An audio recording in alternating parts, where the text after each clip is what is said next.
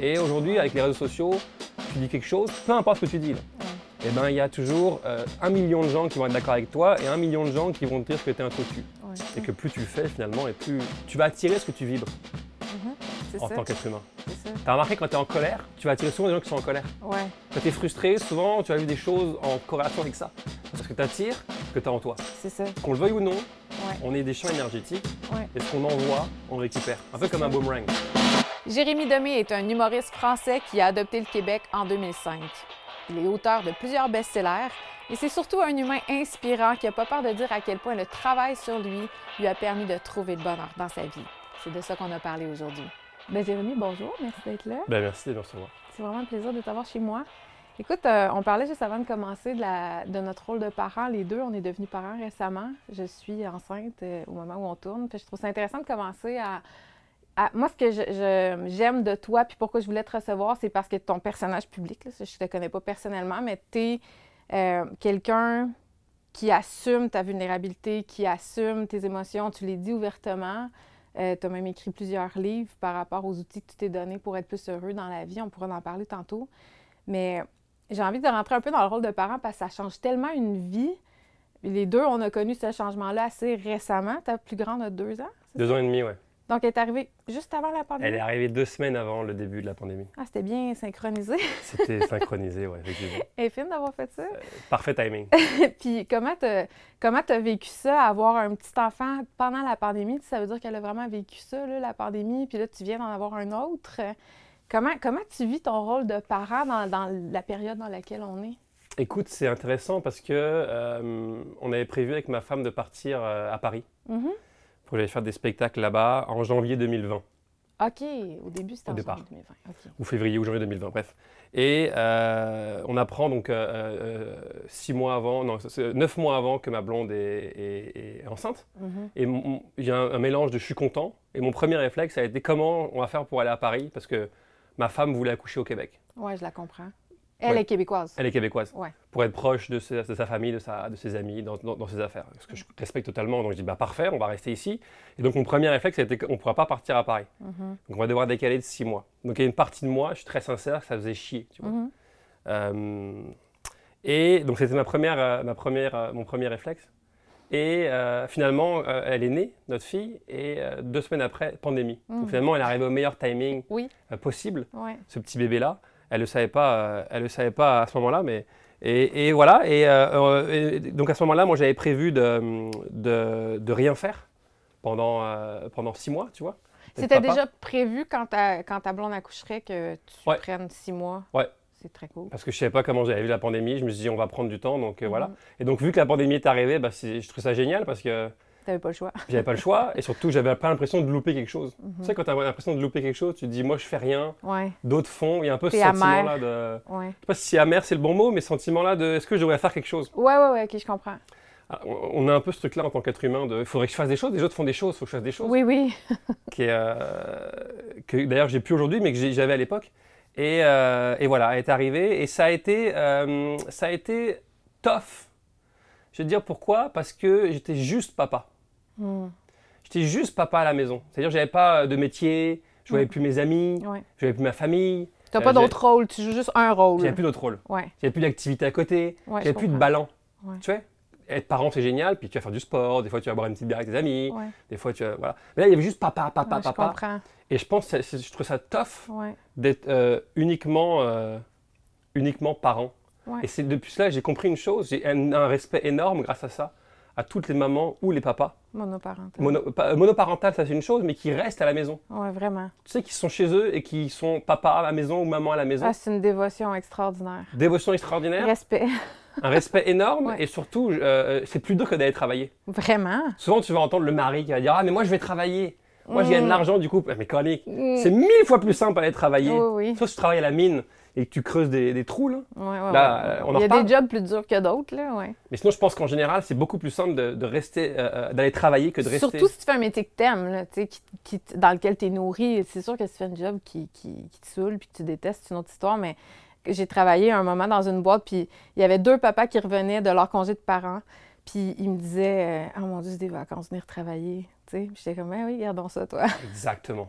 Fait que depuis, j'ai un respect énorme pour euh, tous ceux qui décident de rester à la maison. Mais donc, tu as fait ça pendant six mois, puis j'imagine que ta blonde aussi l'a vécu. euh, elle aussi était autant dévouée que toi. Elle Ouais. était maman à Ouais. temps plein. Là. Fait que les deux, vous pouviez au moins vous rejoindre là-dedans, de sentir que vous étiez dans un seul rôle. Comment tu passes à travers ça? Euh, bah, en fait, non, je pense que ça a été, ça a été cool parce qu'on on avait beaucoup de temps ensemble, on avait Ouais. beaucoup de temps familial, on avait beaucoup de temps pour notre enfant. Mhm, ben c'est oui. le point super positif de ça. Ouais. Mais une fois de plus, le point négatif, c'était. Bah, en fait, comment on passe à travers ça, c'est en se parlant, je pense. Ouais. On avait beaucoup de communication, beaucoup de. Tu vois Parce que comme n'importe qui, au bout d'un moment, tu as envie de sortir, là. Ouais, Et à un moment donné, je me suis dit, euh, moi, je vais partir au Mexique, à pied, tu vois je vais y que- aller, là. Je vais y aller, là, tu vois Ouais, Parce qu'au bout d'un moment, tu as, besoin de sortir. En tant qu'être humain, je pense, ça que je sais pas, je sais pas comment ils font ceux qui sont en prison et qui restent des années et des années dans une cellule. Ah, ça doit être l'enfer. Et puis là, on n'a rien vécu de ça, là. Mhm. Mais je, je pensais à mon, mon grand-père, moi, qui a vécu la, la- la Deuxième Guerre mondiale, qui, qui- qui est juif, qui, enfin, qui est juif, Mhm. qui était juif, parce qu'il n'est plus là, mais qui Mhm. était juif, kidnappé par les nazis. Ça a duré cinq ans, les- les- Mhm. le nazisme. Nous, on n'a rien vécu par rapport à eux, là. Mhm. Nous, on a regardé Netflix pendant, Ouais, pendant deux Ben, ans. ça, peut, ça peut être très abrutissant aussi, mais c'est une autre histoire. Même on a le droit de sortir, on a le droit Ouais. d'aller faire des courses. On ne pense pas qu'on allait se faire tuer à chaque coin de rue Non, par non, une balle, euh, tu vois. Fait que ce qu'on a vécu par rapport à En même temps, c'est un autre stress. Je veux pas, je veux pas diminuer. Il y a des gens qui ont vécu quand même beaucoup, beaucoup de détresse psychologique pendant la pandémie. Les enfants en ont vécu beaucoup. J'ai reçu des psychologues qui disaient comment euh, ils n'avaient jamais vu ça, des enfants de 6-7 ans qui ont des, des idées noires puis qui parlent de suicide. Là, on, a- on a vu ça pendant la pandémie. Fait que je pense qu'on peut pas non plus complètement mettre de côté qu'il y a eu une détresse psychologique, mais c'est sûr que si on compare à des, la Deuxième Guerre mondiale, c'est juste ces deux choses complètement différentes. Je suis d'accord avec toi. Ouais. Je suis pas en train de minimiser euh, Ouais. ce qui s'est passé. Je suis en train de vraiment de comparer. Ouais, ouais. Tu sais, moi, mon grand-père, euh, un jour, on, lui dit les Allemands arrivent dans deux jours, tu quittes tout ce que tu as. Ton compte en banque, c'est plus le tien, ta maison, c'est plus la tienne. Tout ça, c'est fini. là. Tu pars et tu marches vers là. Puis t'es plus un humain, en Et, fait. bah, je- non, comme, comme tu dis, je suis pas en train de diminuer vraiment ce qu'on a vécu, parce que tu as raison, il y a beaucoup de gens qui ont vécu des choses difficiles. Mhm. Mais je suis en train de dire, si on compare, 100% des gens qui ont vécu la guerre ont Mhm. vécu des choses difficiles. Ouais, ouais, ben oui, 100%. c'est sûr. Et traumatisantes, et d'entendre des balles et des, des bombes, et des, tu vois. Alors que nous, ce qu'on a vécu, il y a beaucoup de gens qui ont vécu des choses difficiles, Mhm. mais il y a aussi beaucoup de gens qui sont juste fait chier Mhm. et qui ont fait du Netflix et qui ont fait du, qui ont acheté du papier de toilette. Ça, j'ai toujours pas compris d'ailleurs pourquoi. Je, je- je comprends toujours pas pourquoi. a Dans fait- 100 ans, il y aura des études qui se feront pour essayer de comprendre c'est quoi cette folie sociale. Je me disais, t'as une douche. Ah oui, T'es chez toi, t'as une douche. Ouais, pourquoi tu veux papier de toilette? C'est bizarre, hein, ça. On n'était pas ici, on était en Thaïlande, nous autres, on a vu ça de loin, on se disait, mon Dieu, qu'est-ce qui se passe au Québec? Ouais, C'est bizarre. raison. Mais finalement, donc vous avez un deuxième enfant pendant la pandémie. On a eu un deuxième enfant. euh, non, notre deuxième fille, elle est née euh, en juillet euh, dernier, 2022. 2022. Donc il y a, il y a trois. Il y a, bah, en fait, en, en juillet 2022. Ouais, OK. Puis vous êtes allé en France à travers ça. Raconte-moi, t'as as décidé quand même de le faire, ton voyage. Ouais, avec notre fille, une fois que la, la pandémie était finie. Bah, en France, c'est terminé plus tôt. Les Ah, spectacles ont ouvert un plus tôt. moment donné, il était tanné, là. Ouais. Ouais. Les shows ont ouvert plus tôt, les Ouais. restaurants ont ouvert plus tôt qu'ici. Ouais.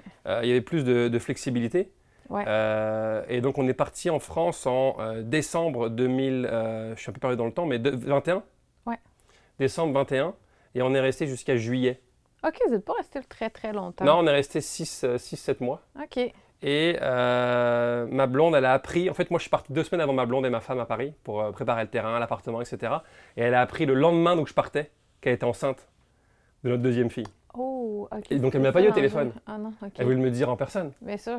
Donc, elle a gardé ça pendant deux semaines pour elle. Et elle a, elle a vécu aussi, bah, tu sais comment c'est, hein, le, vertige, envie de vomir, Ouais. etc., toute seule.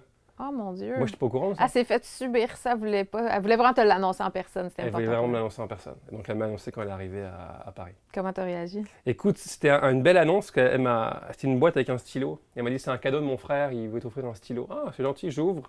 Et finalement, dans la boîte, il y avait le test de. Le test. que je trouve une demande. Moi, c'est ça que j'ai demandé à ma blonde. Annonce-le-moi d'une façon originale. Mm. La première fille, et euh, euh, ce qu'elle devait faire, et je veux dire pourquoi ce qu'elle devait, ce qu'elle devait faire, c'était le mettre dans une enveloppe à mon nom et l'envoyer par la poste.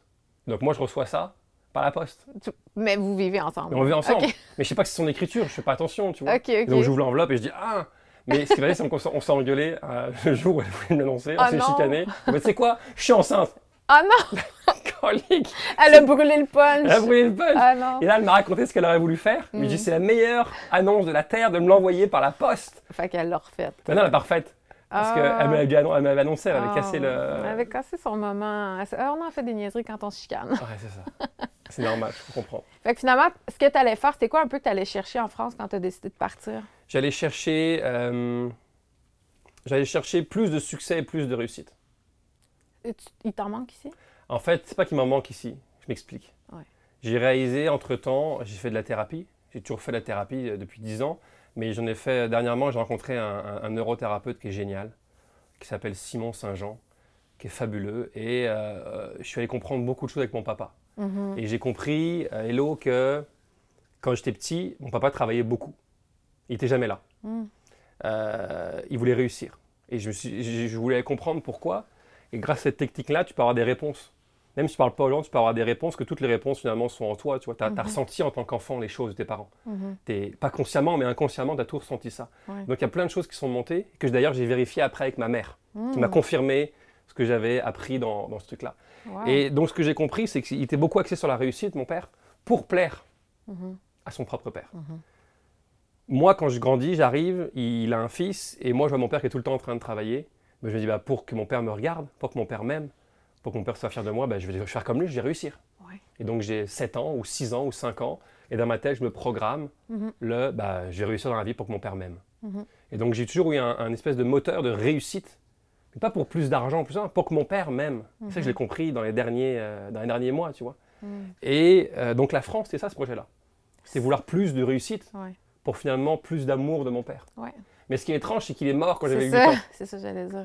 T'avais 8 ans. J'avais 8 ans. Et donc, toute ma vie, j'ai voulu passer du temps à vouloir réussir pour un homme qui était même plus là. Mhm. T'imagines-tu à quel point c'est C'est spécial programmé fort. C'est programmé très fort. Ouais. Une fois que c'est programmé, tu dis pas Ah, bah non, il est mort maintenant, donc je n'ai plus ça. C'est pas le là. rationnel qui embarque. Là. C'est- Et donc, j'ai compris tout ça. Mhm. Et le jour où j'ai compris tout ça, où j'ai pleuré ce que j'avais à pleurer, et ben, je me suis dit bah, J'ai plus besoin de, de toujours plus. Et Mhm. donc, la France a quitté. Le projet France, du jour au lendemain, a dit Bah non, c'est plus de sens. Il s'est dissolu dans. Finalement, il tenait vraiment à une blessure. il tenait une blessure. Ouais. Et je me suis dit, mais non, en fait, je suis trop bien au Québec. Mhm. Pourquoi je veux aller voir plus et plus de choses? Surtout que la France, c'est compliqué à vivre, dans le sens, euh, Paris, c'est très anxiogène, il y a beaucoup de monde, il y a beaucoup de bruit. Et en vrai, je me suis dit, mais pourquoi? On est tellement bien au Québec. Puis Surtout, ça m'a rappelé à quel point le peuple québécois est un peuple foncièrement euh, agréable. Mhm. À un moment donné, on marchait dans les rues de Paris avec ma femme. Ça faisait trois mois qu'on était là et on rencontre des Québécois qui me reconnaissent, on jase une bonne demi-heure. Après avoir jasé avec eux, ma femme et moi, on était comme, ah, Vive le Québec. ça fait tellement du bien de parler des Québécois. Ah ouais, c'était rafraîchissant. C'était là. rafraîchissant, Hello, parce que, parce que le peuple français, c'est un peuple. euh, Il y a tellement de monde au même endroit, à Paris. Surtout Paris. On s'entend Paris, c'est pas la Paris. France aussi. là. T'as Ouais, raison. Ouais, Mais je pense que la France, en général, c'est plus tendu. c'est vrai. C'est plus. Je regarde mon chum parce qu'il a immigré ici euh, quand il avait 11 ans, mais Ouais. il y a souvent ce discours-là que quand il retourne en France, il trouve que les Français sont stressés, sont, ils, ils fument des tops, tu sais, ils sont comme en- Ouais, il y, a- une anxiété de fond, comme. Il y a une anxiété de fond, ouais. Et, euh, parce qu'il y a beaucoup de monde au même ouais, endroit. Ils sont 65 millions 70 même, je pense. Mais en tout cas, ils sont, sont pas mal plus qu'au Québec. dans un pays qui est euh, le quart de celui du Québec. Nous, on a Mhm. tellement de place, tellement de. J'ai réalisé que même si des fois on, on se plaint du gouvernement ou on se plaint euh, de la météo, eh ben, en fait, on, on a, on a beaucoup de chance Ouais. ici, Ouais. malgré tous les, les petits inconvénients qu'on peut avoir. Ça, tu as eu l'épiphanie quand tu étais là-bas? Ah, En fait, tu sais, euh, le classique de tu te rends compte de ce que tu avais quand tu l'as pu. Ah ouais. euh, Et là, moi, ça faisait 17 ans que j'étais au Québec. Donc ma vie est là. J'oublie que les chances que je peux avoir parce que c'est là. donnes n'importe qui à n'importe quoi, au bout d'un moment, il va plus se rendre compte que c'est un privilège. Ben, c'est la suite logique aussi, je pense, d'aller en France.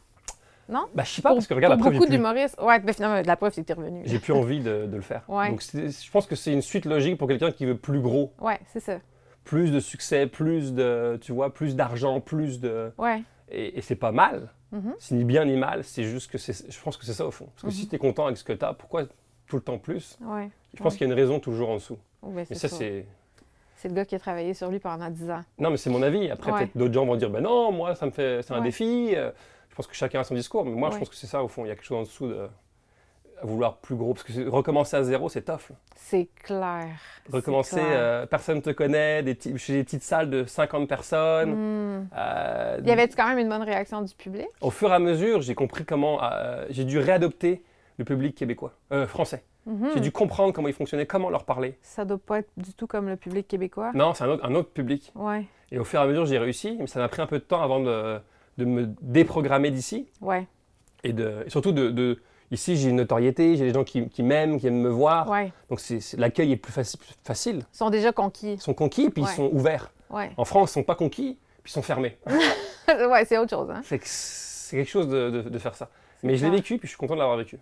Puis finalement, tu as choisi de revenir ici, mais là, est-ce que à ce moment-là, ta femme était enceinte? Elle était enceinte, ouais, à tout ça. le long à Paris. Puis est-ce que pendant un moment, vous avez envisagé la possibilité qu'elle accouche là-bas? Non, parce qu'on savait qu'elle allait accoucher au mois de, de juillet. Enfin, c'était déjà prévu, là, un retour en juillet pour son accouchement. C'était retour, puis on devait repartir euh, l'automne. OK, OK. Dans le fond, elle faisait une interruption au Québec pour accoucher, puis vous repartiez ça. après. Automne 2022 C'est et même passé. hiver. euh, et donc on a arrêté le- en- en- au mois de juin. J'ai décidé d'arrêter parce que le programme a sauté. OK, c'est en juin que le programme a sauté. Et donc je me suis dit, bah non, ça fait plus de sens en fait. Tout ça fait plus de sens. Pourquoi se faire chier? Alors qu'on est trop bien là-bas Et Mm. voilà, on a arrêté ce. Puis vous êtes revenu au Québec. Et on est revenu au Québec. C'est comme une histoire d'amour que tu as avec le Québec, en fait. Euh, Je pense que oui. Ça fait... T'es arrivé ici, ça veut dire en quelle année? 2005. OK, c'est ça. Fait que ça fait 17 ans. Puis, depuis que tu es revenu, est-ce que tu es plus dans l'appréciation du public? Est-ce que, est-ce que ça a changé quand même des choses pour toi d'aller expérimenter en France puis de revenir? Tu es revenu avec un bagage? Je suis revenu avec un bagage parce que en fait, je suis revenu avec un bagage de pas perdre, euh, de pas perdre mon calme sur scène. Des fois, tu es devant un public Tu dois français. paniquer un peu. là. Non, mais ils, ils réagissent pas comme tu voudrais qu'ils réagissent. Il y a des soirs, parce que parce que parce que t'es pas connu, parce Ouais. qu'il n'y a, pas il y a- il y a pas beaucoup de gens dans la salle, parce qu'ils rient pas la même chose que toi, parce Ouais. qu'ils rient pas de la même façon que toi. À garder mon calme et à arriver à aller quand même les chercher d'une façon ou d'une autre. Donc j'ai appris ça, mais surtout, et, et c'est sorti franchement quand je suis revenu faire des spectacles ici au mois de mai, parce que j'avais un- une pause là-bas en France au mois de mai, et je suis revenu faire des shows de rodage ici. Et j'arrive sur scène et je dis, Carly, je viens de passer six mois en France, et je dis, vous m'avez manqué un esti. Asti, vous m'avez manqué. Ça me fait du bien de vous revoir, d'entendre vos rires. De, tu vois, il y a un truc de, comme ça d'être ici. Il y a un truc Mhm. plus simple Ouais, au Québec, ouais. plus agréable, euh, Tant humainement. Tant mieux, je suis contente de l'entendre. Je pense que tu sais, souvent, on a besoin d'a- d'aller voir ailleurs Ouais, pour, euh, euh, pour, pour voir que l'herbe est. On pense que l'herbe est plus verte ailleurs. ouais, c'est ça. Mais moi, je suis allé ailleurs et l'herbe ici, t'as les herbes en esti. C'est du beau vert. C'est du beau vert ici. Puis en plus, elle se fume. En plus, en plus, c'est légal. Mais- Ce que je veux dire par là, c'est que vraiment, c'est vert ici. Ouais, je Et ça, on s'en rend pas compte. Parce que le gouvernement, il nous dit ça, puis, puis si, puis il fait froid l'hiver, puis... Il fait froid l'hiver. Il fait froid l'hiver.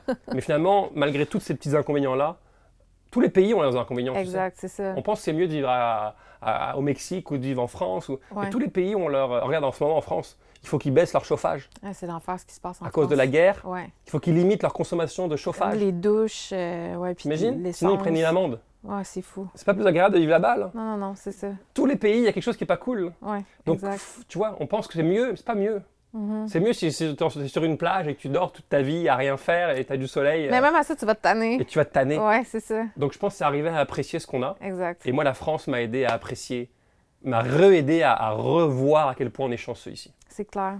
On voyage beaucoup. Ben là, on voyage plus, mais on voyageait beaucoup, mon chum puis moi, avant d'avoir notre bébé. Puis trois, quatre mois par année, on partait en sac à dos. Puis on a fait l'Afrique, l'Asie. euh. Puis autant que j'adore partir, j'a- j'adore revenir aussi. Puis il y a eu beaucoup de monde dernièrement qui ont bâché sur le Québec, euh, comment c'était décevant ou peu importe, par rapport à la pandémie. On a été quand même dans ceux dans le monde qui ont eu beaucoup de restrictions. Puis, tu sais, je veux pas rentrer dans, dans ce que je pense de ça, mais je, suis d'accord avec toi qu'il y a quelque chose d'unique au Québec. Puis, tu sais, je pense que c'est pour ça que je continue de prendre parole, je continue de... Parce que oui, c'est beau le Québec. Oui, on a une belle culture. Oui, c'est unique. Puis ça mérite d'être reconnu. Ça mérite d'être gratifié, d'être mis de l'avant, tu sais. Exact. tu as travaillé beaucoup sur toi, tu le disais tantôt, ça fait 10 ans. Ça- donc, tu as dit ouvertement dans ton livre La liste, tu as dit que tu as fait une dépression. Ouais. Ça a été ton élément déclencheur, je pense. Ouais. Premièrement, félicitations d'avoir été capable d'en parler ouvertement. Quand on s'est parlé au téléphone, je t'ai dit Ah, t'es bon parce que tu abordes un sujet qui est encore tabou. Puis tu m'as répondu C'est pas tabou, je pense juste que c'est pas encore vraiment tant que ça la mode pour les gars d'en parler. Puis toi, tu le fais, tu le fais bien. Euh, comment. Comment. Comment. Mais en quoi c'est bon puis c'est important pour toi de faire du travail sur soi? Euh, parce que je pense que la dépression, je sais plus si c'est. euh, c'est qui que j'ai entendu qui a dit ça il y a pas longtemps Jim Carrey, je pense. Qui a dit dans une vidéo, j'ai vu sur YouTube, il disait la dépression, c'est un peu ton corps qui te dit euh, fuck you. Ouais, Tu sais, qui te dit maintenant, faut t'arrêter de. ouais. La façon dont tu vis, ça marche pas. mhm. Et donc, ça a été ça ma dépression, moi. Ça a été un espèce de, de wake-up call, de dire, faut que je fasse quelque chose. C'est pas depressed, it's a depressed. C'est comme, t'es forcé à faire un profond euh, re- reset, comme un profond. euh, la, la vidéo de Jim Carrey dont tu parles, là. Il me semble que c'est ça, il dit It's like the word deep rest. es dépressif, mais en fait, tu as besoin de, de te poser, de te reposer, puis d'être à l'écoute de ton corps. Ah, c'est bon. Ah, Ouais. j'ai pas entendu ce bout-là, mais je le Ouais. trouve génial. Ouais, Ah, c'est un bon, une bonne façon de voir les choses. Ouais. Deep rest, effectivement. Ah, c'est bon. Et effectivement, et puis c'est ça. Donc quand tu arrives là, soit tu te dis je prends des médicaments, ce qui est une solution pour euh, beaucoup de gens, Mhm. soit tu te dis bah, je vais trouver d'autres choses. Moi, je pense que les médicaments, je n'ai rien contre ça, parce que je pense que ça fait du bien à, à beaucoup de gens. Je pense que c'est une bonne solution euh, euh, temporaire. Temporaire. Et ça, c'est mon avis, et je ne vais pas convaincre personne de ça. hein. Ouais. C'est mon avis, parce que je pense que ça reste. Moi, je suis contre le, le chimique au maximum. Mhm. J'aime pouvoir l'aider de trouver d'autres façons. Mhm. Et, euh, et voilà, et donc euh, je me suis dit non, je vais, je vais trouver d'autres façons. Et puis j'ai commencé ce chemin-là et c'est devenu, c'est devenu une sorte. À l'époque, je disais passion, le développement personnel. J'ai Mhm. tellement aimé ça Mhm. que c'est devenu une passion. Et mon thérapeute Simon, il m'a dit à un moment donné, tu sais que le mot passion vient du mot souffrance. Ah, c'est vrai. J'ai jamais réalisé ça. Mhm. Et euh, tu sais, la passion du Christ, tout ça, ça Ouais, c'est mot ça. souffrance. Et souvent, tu, quand tu dis le mot passion, C'est associé à quelque chose qui fait mal, ouais. ou pour venir combler quelque chose qui fait mal, Ah, ouais, c'est intéressant. pour venir patcher quelque chose, tu sais. Ah. Euh, euh, et puis chacun sera libre après de voir sa passion. Mais souvent la passion vient est venue euh, boucher un, un trou, tu Mhm, vois. Mhm. Donc maintenant je pense à ça et je parle plus de passion, je parle de hobby, je parle de passe-temps, je parle de choses que j'aime faire. Mais passion, on dirait que maintenant ça m'a marqué ce mot-là. Mhm, Vraiment. Donc, c'est ton passe-temps. C'est devenu un passe-temps. Euh, euh, j'aime découvrir des choses. Encore aujourd'hui, Mhm. euh, j'aime découvrir des choses, j'aime essayer des choses, j'aime, tu vois, j'ai toujours, parce que plus j'en découvrais, plus j'en expérimentais, et plus ma vie s'améliorait.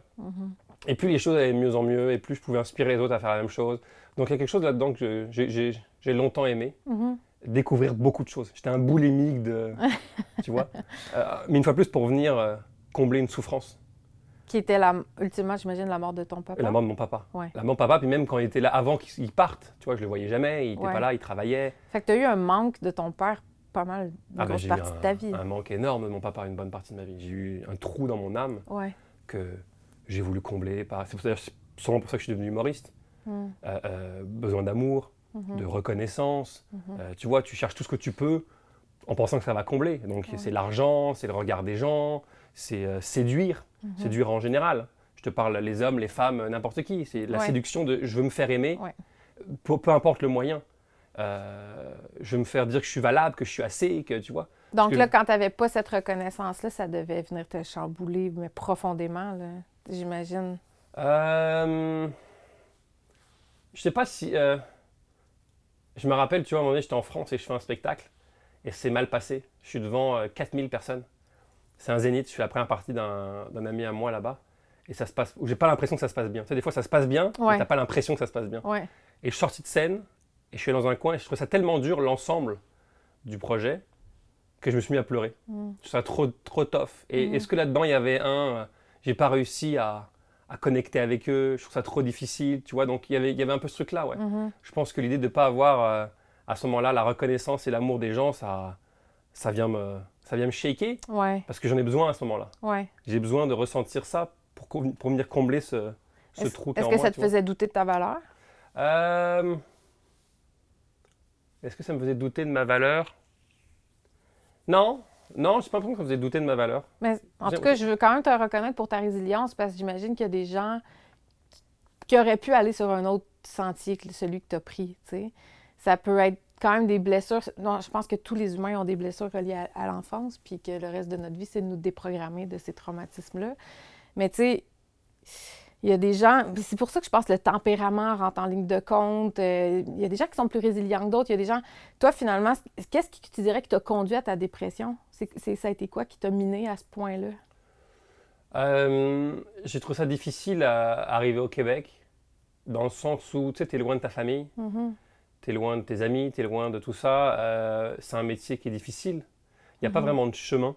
Est-ce que tu as fait l'École nationale de l'humour Non. aussi? Non? OK. En Donc- plus, j'imagine que tu te faisais un peu bouder, non? Euh, je pense pas, non? OK. Non, je crois pas que je crois pas que l'école de l'humour soit un. Pas l'école de l'humour, mais des fois, c'est comme les autres. En tout cas, moi, j'ai été comédienne, puis j'avais pas fait l'école nationale. Puis je me faisais souvent dire, ouais, mais t'as pas fait l'école.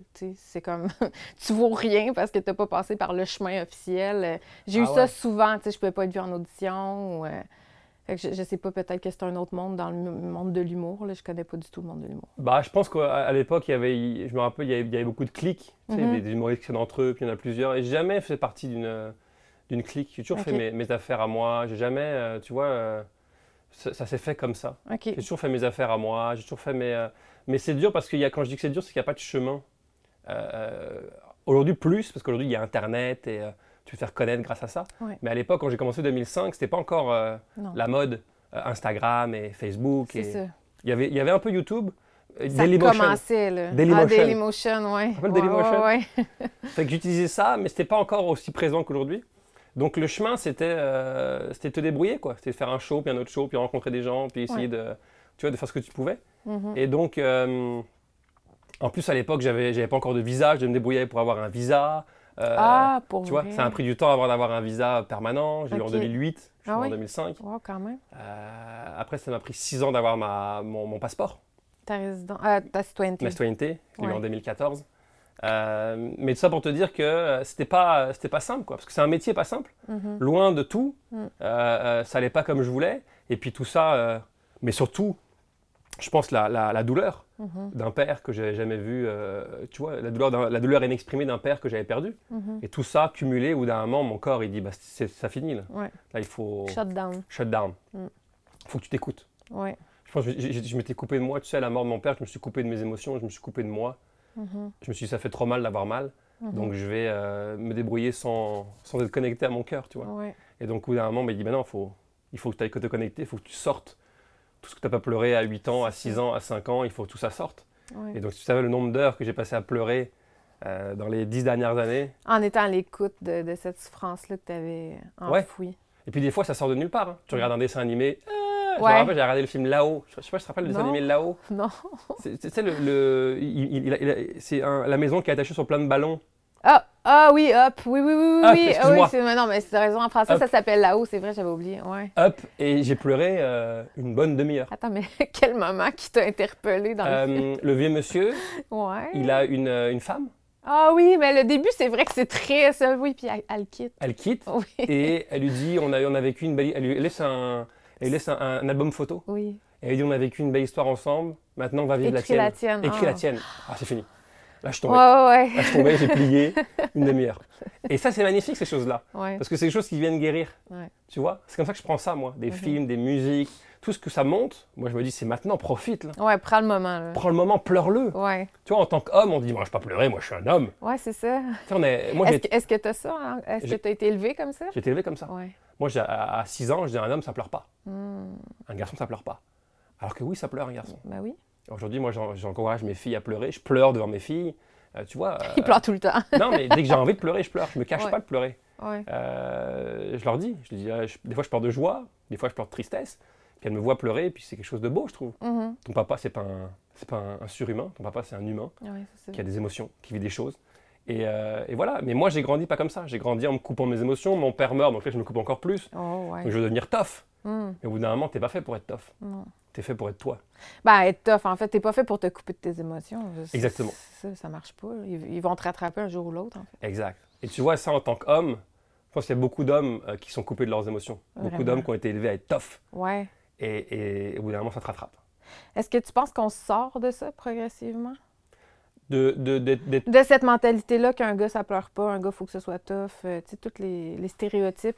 Ouais, je pense, ouais. Si tu Ouais, te permets de, de connecter avec toi, ça, ça sort, ouais. Ben, j'en Quand- suis la preuve. Mais oui, c'est ça, t'en es la preuve, mais tu restes encore un peu marginalisé dans... dans tu sais, on connaît pas tant de monde que ça qui sont dans ce discours-là. De... Il y en a de plus en plus, là, je suis d'accord, mais je pense à toi, puis je pense pas à 100 000 personnes là, au Québec qui sont dans cette démarche, du moins ouverte et transparente de le partager avec les autres. Fait que je me dis, oui, ça progresse, mais à quel rythme? Est-ce qu'on est peut dire qu'un gars en moyenne au Québec est, est complètement libéré de ce stéréotype-là ou on, on- on- je pense que c'est encore assez véhiculé? Toi, tu le reçois quand même, mettons, quand t'en partages avec des gens, t'en parles dans tes spectacles. Est-ce que tu sens que c'est comme une bouffée d'air frais pour des gars qui se font donner la permission d'avoir, de pouvoir avoir des émotions? Je pense qu'ils ne le diront pas. Mhm. Je pense qu'ils vont l'entendre, ils vont faire Ah oui, on peut. Mm. Ah oui, ça se fait. Ah ok. Tu sais, je pense. euh, euh, souvent, on pense qu'en étant vulnérable, l'autre va nous piller dessus. Mhm. On pense qu'en étant ouvert et en disant la vérité sur ce qu'on est, les gens vont nous rejeter, Mhm. vont Ouais. arrêter de nous aimer. Et c'est pour ça qu'on est beaucoup à vivre avec un masque social. On s'est Ouais. créé un avatar. Ouais. L'avatar de je suis gentil, je suis beau, je suis sympa, je suis généreux, je suis, tu vois. Pourquoi? Parce que j'ai été élevé comme ça. Mhm. On a été élevé à être des bons enfants. Mhm. Depuis qu'on est petit, sois gentil, sois poli, dis merci. Mhm. Et on, on a remarqué qu'en étant des, des bons enfants, on a tiré l'amour de nos parents en retour. Ouais, ça vois. a été payant. Ça a été payant. On dit Ah, ok, quand je suis gentil, mon, mon père il me sourit. Ah, quand je suis gentil, ma mère elle m'embrasse. Ah, bah donc faut. C'est ça qu'il faut faire pour, être- pour être aimé. Ouais. Et comme foncièrement, on a tous le besoin d'être aimé Mhm. en tant qu'être humain, et ben on devient adulte et on se dit bah, je vais être gentil, sympa, cool, comme ça les gens vont m'aimer. Bon, en même temps, c'est correct que les gens soient gentils. Moi, j'ai rien contre ça, mais il faut que ce soit aligné avec tes valeurs. Bien sûr. Ouais, En fait, c'est génial d'être, mais t'es pas juste gentil, Non, c'est ça. t'es pas juste généreux, Ouais. t'es pas juste sympathique. Ouais. Des fois, il t'arrive d'être radin. Ouais. Des fois, il t'arrive d'être méchant. Ouais. Des fois, il t'arrive d'être égoïste. Mhm. Tu vois, on est aussi beau que pas beau. Ouais, c'est ça. On est humain. Et Mhm. je pense qu'on a tendance à vouloir juste voir le beau de ce qu'on est. Mm. Et ça, ça a été euh, mon, mon, mon, mon- cheminement à moi, de voir que j'étais juste une belle personne. Mhm. Mais je suis pas juste une belle personne, je suis une personne. Mhm. Donc des fois, je suis gentil, mais des fois, il m'arrive de dire des choses méchantes. Des fois, je suis généreux, des fois, il m'arrive de me sentir radin.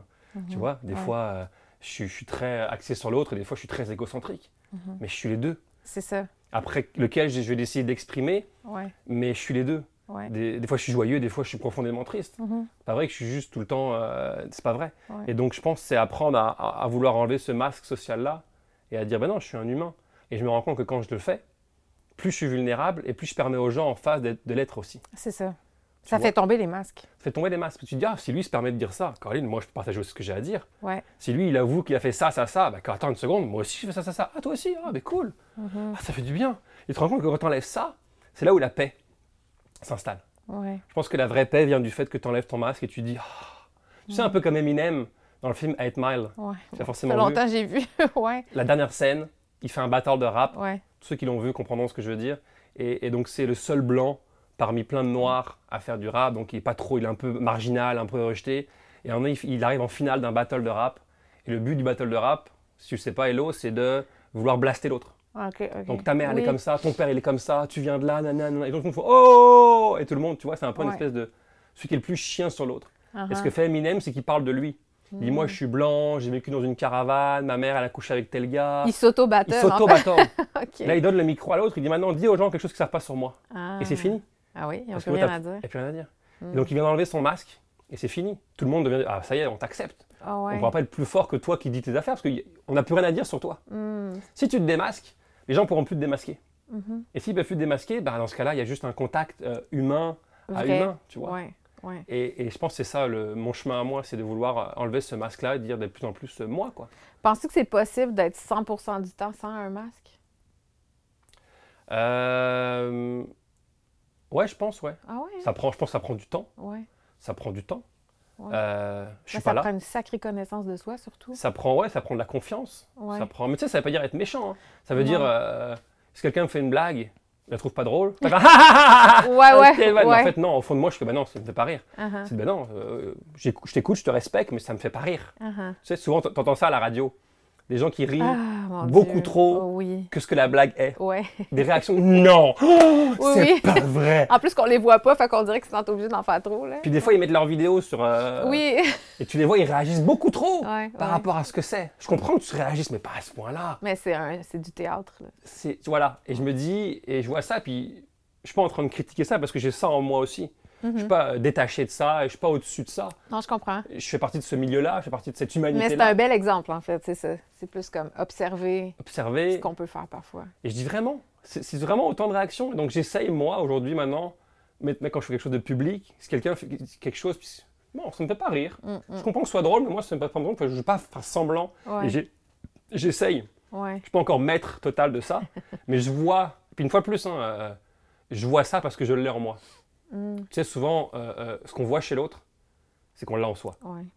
Ce, qui nous énerve chez l'autre, c'est ce qu'on n'a pas encore accepté chez nous. Mhm. Fait que si jamais sais pas comment- ta communauté écoute ça, dis-toi, ma mère, elle me fait chier pour telle chose. Ben, sûrement que tu l'as en toi. Observe-toi. Tu l'as en toi. Ouais. Et ça fait chier de te dire, ben non, moi j'ai pas ça en moi. Je suis pas Mhm. comme ma mère, je suis pas comme mon père. T'es beaucoup comme ta mère et t'es beaucoup comme ton père. Ouais. Parce qu'ils sont, c'est tes parents. Ouais. T'as grandi en les imitant. Et tout Exact. ça pour te dire que quand je prends ce comportement-là, showbiz, je pense en dire que je l'ai pas. Il est en moi aussi. Ouais. Sauf que maintenant, je sais que je l'ai Et je me dis, est-ce que je veux être comme ça ou pas? Et ça, c'est la question que je me pose à chaque fois. Fait que tu te positionnes, après tu te questionnes, tu te positionnes, puis après tu agis en conséquence. Ce que je trouve, euh, quelque chose que j'ai beaucoup observé euh, dernièrement, c'est le mot qui revient pour moi, c'est l'intégrité. C'est super important dans ma vie. Être intègre, à 19 ans, j'ai refusé de faire Star Academy. J'étais rendue en finale parce que ça ne fitait pas avec mes valeurs à moi. tu sais. Puis je juge pas du tout ceux qui l'ont fait. Il y en a que ça leur a servi. Puis il y a beaucoup de gens qui venaient me voir puis me jugeaient d'avoir pris cette décision-là, me demandaient si j'étais folle. Euh, Mais à ce moment-là, j'avais été voir un psy pour prendre ma décision. Là, je m'étais dit, je vais vraiment peser les pour et les contre puis voir qu'est-ce qui, qu'est-ce qui est aligné avec mes valeurs à moi. tu ça fait longtemps que je suis dans une démarche d'intégrité. Puis tout ça, ça. Des fois, je trouve les gens pas intègres dans une situation donnée. Puis après, je me dis, mais ils sont pas intègres parce qu'ils se connaissent pas.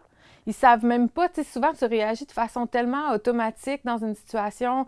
Quelqu'un fait quelque chose qui va te faire réagir, tu t'en rends pas vraiment compte. Puis tu sais, on, est tous sur des automatismes. Puis des, comme on parlait de programmation tantôt, tu sais. Puis c'est là que ça devient, pour moi, quand tu me dis que tu penses que c'est possible de laisser tomber un masque social, mais à 100% du temps, je me, je me questionne parce que je vois à quel point les pleurs d'oignons sont infinis. À chaque fois que tu penses que tu as réglé, tu as libéré une blessure, que ah, pendant quelques mois, tu respires, puis donné, ça te rattrape au détour, tu avais encore un film qui va te faire pleurer sur... euh, tu sais, tu pensais que c'était vide, tu pensais que tu l'avais travaillé. On dirait que c'est sans fin. Euh, pour moi, masque, ça veut pas dire blessure. Ouais, je comprends, je comprends, mais souvent, ça peut être généré par la blessure. Ça peut être généré par la blessure. Euh, masque veut dire représentant que j'offre au monde. Oui, OK, Tu vois, masque bon, veut ouais. dire voici l'image que je veux donner, que je veux donner aux gens. Ouais, Qu'est-ce que je veux donner aux gens? Et souvent, on veut donner une bonne image. ouais, je comprends. Mais enlever mon masque veut dire non, je vais être moi Être vrai. au plus possible. Ouais. C'est-à-dire, euh, des fois, je vais, je, je- je vais exprimer une partie de moi qui est cool, des fois, elle est moins cool. Mhm. Mais elle, elle est là, tu vois. Ça implique pas se faire aimer tout le temps. aussi. Ça implique, euh, euh, ouais, ça implique exactement. Être vulnérable et sincère, ça implique le fait qu'il y a, ça, ça se peut qu'il y ait des gens qui fassent comme ah ouais, comment- ça va toi euh? Ouais. Ben ouais, je suis juste moi, tu vois. Mhm. Mais ça implique ça parce qu'on vit dans ce monde-là. Mm. On s'est tous mis d'accord pour être dans le monde de l'image et jouer à ce jeu-là. Ouais, Sauf que plus ça. on le fait, plus on revient à notre humanité et plus eh ben, les, on, on va, on va tous le faire en gang, tu vois. Mhm. Plus les gens vont le faire et plus c'est. Mais je pense qu'on on- on a à aller là. Ouais. C'est fatigant de de jouer un rôle tout le temps. Faire semblant de rire, faire C'est pour ça que semblant de. beaucoup de gens font des dépressions dans la quarantaine. Parce que tu as joué un personnage toute ta vie, puis à un moment donné, ça ne tient plus la route. Ton corps est plus capable de le tenir. J'ai étudié au CRAM, le Centre de relations d'aide de Montréal. Je sais pas si tu connais. Non. En tout cas, c'est euh, c'est une super belle école. Puis la première année, c'est juste du travail sur soi pour apprendre à se connaître parce qu'ils disent que tu peux pas être un thérapeute si tu es dans le chemin, en fait. J'ai fait la première année. Après, je me suis dit, Lo, qu'est-ce que tu fais? Tu n'es pas née pour être une thérapeute. J'avais une carrière en chant dans ce temps-là. Mais ce qui- je me rappelle ce qu'on apprenait, c'est ça, c'est que à un moment donné, souvent, il y a une dépression dans la quarantaine parce que tu as joué un personnage public toute ta vie, puis ça finit par te rendre triste d'être aimé pour ton personnage, puis pas pour qui tu es vraiment, tu sais. Ouais. Puis ça, ça te rentre dedans. Puis ça, c'est plate parce qu'on dirait qu'il faut passer par une dépression ou par une grosse claque à la gueule pour s'effondrer, puis là, recommencer à zéro, mais vraiment se construire avec, comme tu disais, tu fais des choix conscients maintenant de qui tu veux te présenter dans le monde au lieu d'être juste sur le pilote automatique, tu sais. Il y a quelque Exact. chose de super euh, positif de tout ça. On passe par des crises pour finalement renaître. en- ben, c'est le phénix, tu sais. Exact. Ouais. Beaucoup plus. euh, beaucoup plus paisible. C'est ça. Tu sais, quand. Maintenant, mettons le Jérémy avant puis le Jérémy qui travaille sur lui, est-ce que tu retournerais au Jérémy d'avant? Non, mais je l'ai aimé aussi celui-là. C'est sûr. Parce que c'est là que j'étais, euh, c'est moi. Mhm. En fait, euh, euh, le Jérémy d'avant- je pense qu'il avait juste accès à une facette Ouais. de lui. Et maintenant, il a accès à, toutes, à plus de facettes de lui. tu Ouais. vois. Euh, le Jérémy d'avant était beaucoup plus euh, blessé, beaucoup plus triste. Et Mhm. aujourd'hui est, est plus guéri, Ouais. donc plus en paix. Des relations plus saines aussi. Des relations plus saines. Mhm. Euh, mais oui, le Jérémy d'avant, a- j'ai besoin du Jérémy d'avant pour devenir le Jérémy d'aujourd'hui, tu vois. Donc, euh, je veux rien me mettre à la poubelle de. C'est quoi, mettons, les outils que tu dirais qui ont été les plus importants pour toi, pour trouver ce bonheur-là? Est-ce que tu en appliques encore dans le quotidien? Ah oui, il y en a plein. Il y Mhm. en a plein, mais je te dirais, euh, je te dirais euh, me permettre de vivre mes émotions. Mm. Tu sais, euh, j'ai compris qu'on vit des choses dans notre vie, dans notre jeunesse, de 0 à 10 ans ou 12 ans. Mais on est trop petit pour procéder ces émotions-là. Mhm. Tu vis, tu vois ton père mourir quand tu as 8 ans, par exemple. C'est gros, là. C'est gros. Tu vis de la colère, tu vis de la tristesse, tu vis de l'incompréhension, tu vis beaucoup, beaucoup de choses très fortes, Mhm. des grosses charges émotives Mhm. énormes, hein, mais tu sais pas les processer parce que Mhm. tu as 8 ans. Puis j'imagine que tu n'étais pas encadré non plus pour le faire. Non. On t'a sûrement pas présenté un psychologue à ce moment-là. Non. On pas. Et puis on- ma mère a dit pleurez pas, riez pour les enfants à, à- à- à- à- à l'enterrement, tu sais. OK. Il y a ce truc-là de vouloir être positif. Soyons pas Mm. négatifs. Alors que elle a fait de son mieux, hein, ma maman. Ben oui, tout à fait. Puis c'est une autre, une autre génération. Il y avait, il y avait de- des outils différents. Exactement. Parce que je pense qu'en tant humain, on vit des choses dans notre jeunesse et ces émotions-là, on ne sait pas comment les process, donc elles sont là. Mhm. Elles sont là et elles sont cristallisées là. Ouais. Et un jour, tu as 25 ou 30 ou 32 et tu vas voir un film. Et ce film-là, bien, je vais vivre une émotion. Ouais. Mais tu te dis pourquoi j'ai envie C'est de pleurer? disproportionné. Là. Ouais, Pourquoi j'ai envie de pleurer à ce point-là? J'ai rien Mhm. vécu. Et en fait, tu n'es pas en train de pleurer ce film-là. Mhm. Ce film-là vient appuyer sur cette émotion-là qui est cristallisée quand tu avais 4 ans. Ouais. Et donc, tu avais ça de charge émotive. Et donc, le film va permettre d'en enlever un peu. Ouais. Et après, tu vas avoir un autre film deux semaines plus tard et un peu, et un peu, et un peu, et un peu. Et plus tu fais ça, plus tu te permets de vivre tes émotions, et plus finalement ça sort. Et plus ça sort, et plus tu te sens léger, tu vois.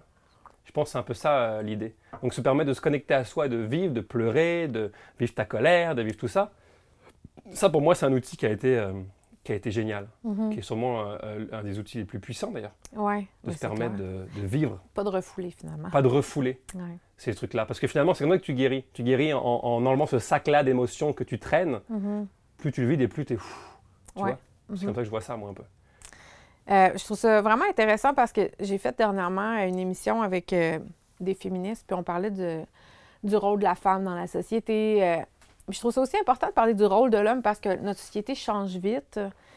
Puis, euh, puis des fois, je me dis, être un gars aussi, ça vient avec des défis. Chaque, chaque génération vient, tu sais, nos parents, comme ton père, euh, probablement qui vient d'une famille qui n'avait qui, pas le droit de pleurer, il devait être tough, tout ça.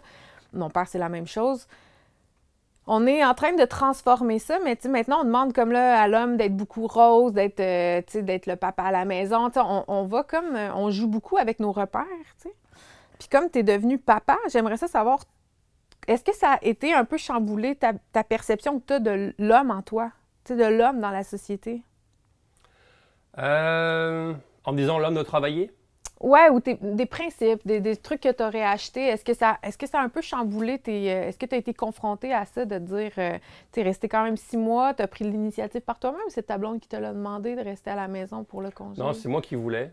Mais je pense qu'il y avait une partie de moi qui a grandi avec une génération de gens qui. Les hommes travaillaient Mhm. et les femmes restaient à la maison. Ouais, le pourvoyeur. puis Ouais. J'ai vu mon père faire ça, j'ai vu Ouais. mes oncles faire ça. Ta mère travaillait pas? Ma mère travaillait à mi-temps à l'époque, OK. mais elle s'occupait de nous, puis mon père travaillait. Donc il y avait un peu cette dynamique-là. Ouais. Et je pense que c'est une dynamique qui existe depuis longtemps dans beaucoup de familles. Et donc moi je venais de là, et donc j'avais un peu cette idée-là de moi je vais aller travailler, puis ma femme va s'occuper de, tu vois. Mais euh, en fait non, je pense. En fait j'ai appris à, à réaliser que non. Mhm. J'ai appris à réaliser que des fois il y en a un qui travaille, puis l'autre s'occupe des enfants. Mais des- aujourd'hui je suis très heureux de passer des heures et des heures avec ma fille. euh, Mhm. euh, sur un canapé, Mhm. collé à elle, parce qu'elle a trois mois. Donc ma femme va faire euh, ces choses. Mhm. Et voilà, j'ai une perception un peu, un peu différente aujourd'hui. Mais pour répondre à ta question par rapport à l'homme, l'homme rose, je pense que c'est juste l'homme qui, qui s'humanise un peu plus. Tu sais, l'homme qui devient un peu moins dur et un peu plus humain. Ouais. En disant, bah non, t'as le droit de pleurer, t'as le droit d'être à la maison, t'as le droit de... Donc c'est un peu péjoratif, l'homme rose, en fait, dit comme ça, non? Je sais pas, c'est parce que tu as voulu le dire en plus l'homme plus soft, c'est ça que tu voulais dire quand En tu fait, c'est ça, c'est ça. Puis je pense qu'il y a quelque chose de totalement euh, sain là-dedans. Il faudrait que les hommes se donnent la permission davantage. Tu sais, j'ai- autour de moi, quand je vois un gars qui va pas bien, c'est pas un réflexe d'aller voir un psy, mettons.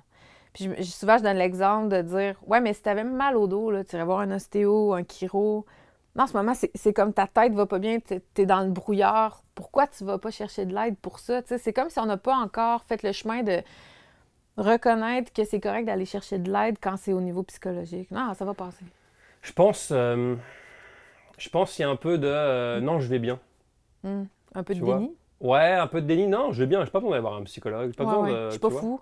Je suis pas fou. Je vais bien. euh, la vie est bonne. euh, pourquoi j'irais. Tu vois, moi j'avais un peu ça quand j'ai commencé ma thérapie.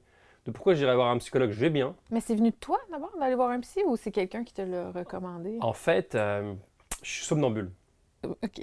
depuis que depuis que mon père est mort. Hmm. C'est le traumatisme de mon père a fait que des fois je me réveille la nuit et il y a un moment de panique. Je Ouais. veux, en fait, je veux souvent sauver quelqu'un. Mais t'es conscient à ce moment-là? Non, non, je suis inconscient. OK, OK. C'est comme un rêve, euh, tu vois, je suis inconscient et souvent, mettons, ma fille est en train de tomber du lit Mm. ou mon autre est en train de s'étouffer sous les couvertures. Il Mm. n'y a rien qui arrive là. Mhm. C'est juste dans ma tête. Mhm. Et C'est très réel dans ma tête. Et ça dure euh, 5, 10, 15 secondes. Il y a un moment de panique. Des fois, je réveille ma blonde, etc. Tu vois, il y a un truc, et toujours sauvé. Mm. Et je pense, vu qu'à 8 ans, mon père meurt, euh, je suis impuissant devant sa mort, j'ai pas réussi à le sauver. Mhm. Et donc, j'ai, quel- quelque part, je pense que dans mes rêves, j'essaie de le sauver. Wow. Euh, pas à chaque nuit, mais régulièrement, Mm. euh, sauver mon papa. Et un jour, je me suis dit, c'est trop, là, faut que j'aille. Un jour, j'ai roulé sur ma blonde. J'ai roulé et j'ai tapé la table de chevet de côté, je suis tombé de l'autre bord. Là, on dit, il faut, y aller, là, faut aller voir, il faut aller voir quelqu'un. là. Fallait pas. Donc là, je me suis dit, je, trouvais une, une hypnothérapeute. OK. C'était en 2012. Et je trouvais une hypnothérapeute. Et finalement, euh, ça n'a pas réglé euh, ce problème de somnambulisme, mais ça a fait sortir beaucoup du reste. Mhm. Tu sais, un peu comme une bouteille de champagne. Il y a beaucoup de bulles qui avaient besoin de sortir. Ouais. Ça fait paf Et il y a beaucoup de choses qui, ont, qui avaient besoin de sortir. OK. Beaucoup, beaucoup, beaucoup. Tu vois, ça fait quasiment euh, 10 ans que je fais de Ouais. la thérapie. Est-ce que tu fais encore de l'hypnothérapie? Non, j'ai arrêté l'hypnothérapie. Mais ce que je veux te dire, c'est que ça m'a pris 10 ans à arriver à aujourd'hui. Et je me suis dit, si je n'avais pas découvert la thérapie, moi, je sais pas ce qui serait passé. Je Ouais. je sais pas si je me serais suicidé, Mm. si j'aurais fini dans l'alcool. Ouais. euh, Il y aurait eu un échappatoire quelque part, une fuite. j- j- j'aurais fait une connerie. Ouais. Tu vois, j'aurais fait une connerie. Je sais pas laquelle, Ouais, ouais. je sais pas comment, mais il y aurait eu quelque chose de, un, un- un cancer, Ouais, c'est ça. vois, un- une grosse dépression, mais, mais, mais profond, un truc vraiment fort. Ouais. Euh, J'aurais eu des comportements pas cool. Tu vois, je pense que j'ai besoin de 10 ans pour arriver à un truc beaucoup plus apaisé, beaucoup plus calme aujourd'hui. Mm. Mais ça m'a pris. euh, Mais tu as quand même été chercher euh, des outils qui t'ont fait du bien sur le coup. Je veux dire, ça a pas pris. Ça fait pas 10 ans que. que- tu dis ça m'a pris 10 ans de devenir la personne que je suis, c'est sûr, mais c'est un processus. Mais j'imagine que tu as quand même eu un soulagement. au fur et à mesure. Ouais, c'est ça. Ouais. Ça s'installe progressivement aussi. Ouais. Mais On ne veut pas déprimer personne, là, tu sais. Dites-vous que ça prend pas toujours 10 ans avant de commencer à se sentir bien. Je pense que les bienfaits de la thérapie peuvent être quand même assez rapides, mais c'est encore plus positif si tu t'engages dans un, dans un travail sur toi sur le long terme. Exact. Et tu sais, c'est aussi ce que tu as vécu. Ça dépend ce que tu as vécu dans ta vie. Oui, c'est sûr. Et ça dépend comment tu l'as vécu. Ouais. Euh, moi, je sais que je l'ai vécu très difficilement. En tout cas, je l'ai réalisé après. Peut-être que ma sœur, qui a vécu la même chose au même moment, l'a vécu moins fort, Mm. Tu vois, ou différemment. Peut-être que mon frère, qui était plus jeune, l'a vécu différemment aussi. Ouais, Ça dépend ce que tu as vécu et comment tu l'as vécu. ouais. Euh, moi, je parle de 10 ans et, et effectivement, au fur et à mesure, ça allait de mieux en mieux. Mhm. Mais ça m'a pris tout ce temps-là, à moi, par rapport à mon vécu et mon, mon caractère, pour arriver à. Je suis pas passé de l'un à un bout, tu vois. Je suis parti de là, aujourd'hui je suis là, mais au fur et à mesure, j'ai, guéri. Ouais. Mais j'en avais tellement, moi, à guérir. J'ai Mhm. tellement un sac énorme Mhm. de, excuse-moi l'expression, de marde, Mhm. parce que c'est une image forte, Ouais. que ça m'a pris du temps avant de vider ce sac-là, tu vois. Ouais. Ça m'a pris du temps parce que. Ou le transformer en compost. Ou le transformer en compost, mais Ouais. ça m'a pris tellement de temps à. à- Et puis voilà, puis après, c'est les bonnes personnes. C'est. euh, Moi, juste me reconnecter à moi et pleurer, ça a pris des années. Ouais, c'est ça, te donner la permission d'être vulnérable parce que là, tu as l'air à le faire euh, sans trop de difficulté, mais est-ce qu'il y a une résistance par rapport à ça? Bien sûr, il y a une résistance. Ouais. Je n'avais jamais appris à le faire. Ouais, c'est ça. Je m'étais dit, je vais arrêter de me connecter à mes émotions, ça fait trop mal. Tu t'empêchais de pleurer. Donc, je m'empêchais de pleurer, je forçais, je n'allais pas là-dedans. Ouais. Parce que si j'allais là-dedans, je, je- potentiellement, je pouvais exploser. Ouais, c'est comme incontrôlable. Voilà, donc, mais ça, je ne me le disais pas consciemment. Mhm. Et donc, j'ai dû réapprendre ça. Ça prend du temps. Moi, ça m'a pris du temps. Il y a Ouais. des gens, ça va leur prendre peut-être un mois. Ouais. Et moi, ça m'a pris du temps avec ce que j'avais vécu pour. euh, Mhm. Parce que, tu sais, euh, il n'est pas juste mort, je l'ai vu mourir. Tu l'as vu mourir. Donc, c'est violent quand même. Et sur le moment, je ne me rends pas compte de la violence de ça, j'ai 8 ans. Mais quand il pense, Il est mort de quoi? crise cardiaque. Mais il, il est mort sous mes yeux comme je te vois aujourd'hui. Mon Dieu, ça doit être tellement traumatisant. Sur le moment, non. Sur le moment, tu comprends pas. C'est quoi la mort? Il est c'est où? ça. Mais après coup, tu te rends compte que c'est très violent comme truc. Ouais. Et puis j'avais un bagage avant, que j'avais pas, pas- pas passé beaucoup de temps avec lui, etc. Donc il y avait beaucoup de stocks Mm. qui sont restés après stagnants. Parce que de 8 ans à. J'ai commencé à faire la thérapie, j'avais 26 ans ou 27 ans, je ne sais plus exactement, 2009. Et euh, de, de 8 ans à, 20 à 27 ans, mettons 20 ans, il y a eu 20 ans où ça stagnait, quoi. J'ai gardé ça. Ouais. Fait qu'au bout d'un moment, il a fallu Comme que ça un sorte. volcan, ouais. Ça sort pas contrôlé quand ça sort. Exact. Ouais. Fait qu'il y a eu plein de beaux à ça. Parce que j'avais j'ai eu un moteur de réussite, j'ai eu un moteur de faire ce métier. Ouais. Après, j'ai eu un moteur de vouloir aider les gens avec mes bouquins, avec mes Mhm. livres, tu vois. Mhm. Donc, il y a eu plein de beaux moteurs. Et en même temps, comme je disais tout à l'heure, il y a autant de beaux que de pas beaux. Ouais. Il y avait aussi toute cette tristesse, cette colère, cette incompréhension Ouais. euh, de, de- de tout ça euh, là-dedans, tu vois. Donc, les deux ont été, euh, Important? les deux ont été importants.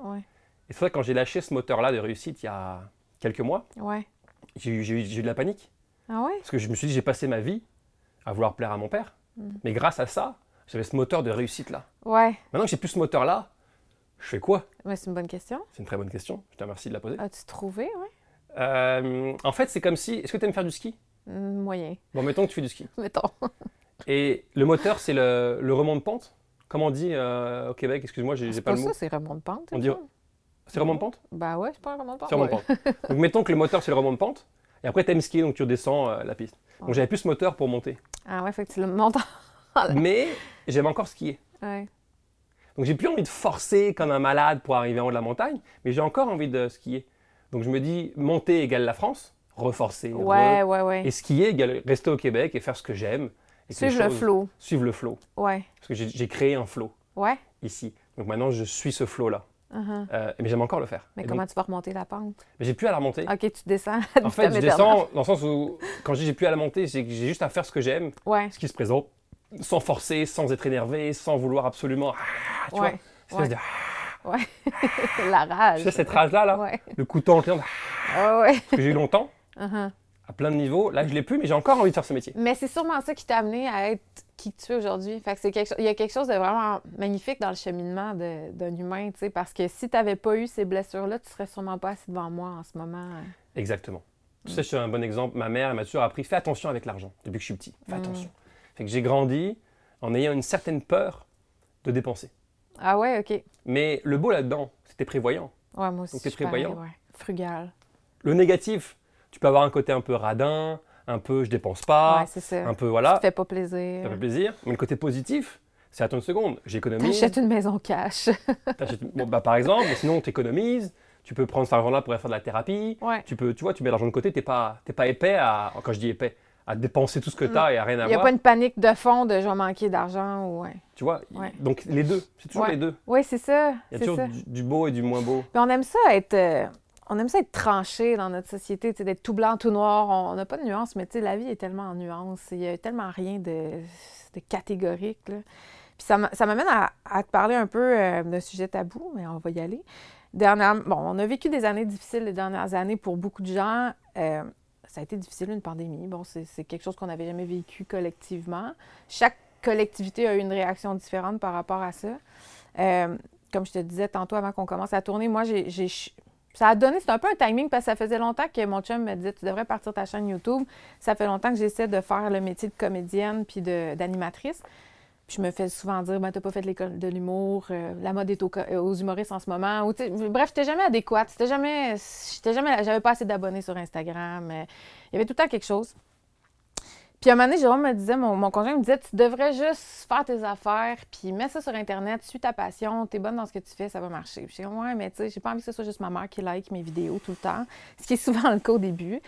Puis un moment, j'ai fait quatre ans de recherche pour euh, un peu explorer qu'est-ce qui aurait été ma vie si j'avais dit oui les fois que j'ai dit non dans, dans ma carrière en musique. Beaucoup de MeToo, beaucoup de producteurs. euh, c'est un milieu très malsain, très toxique.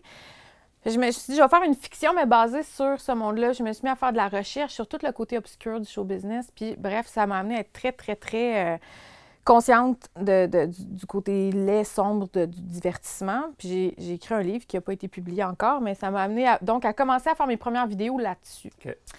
Puis, ça a eu un franc succès.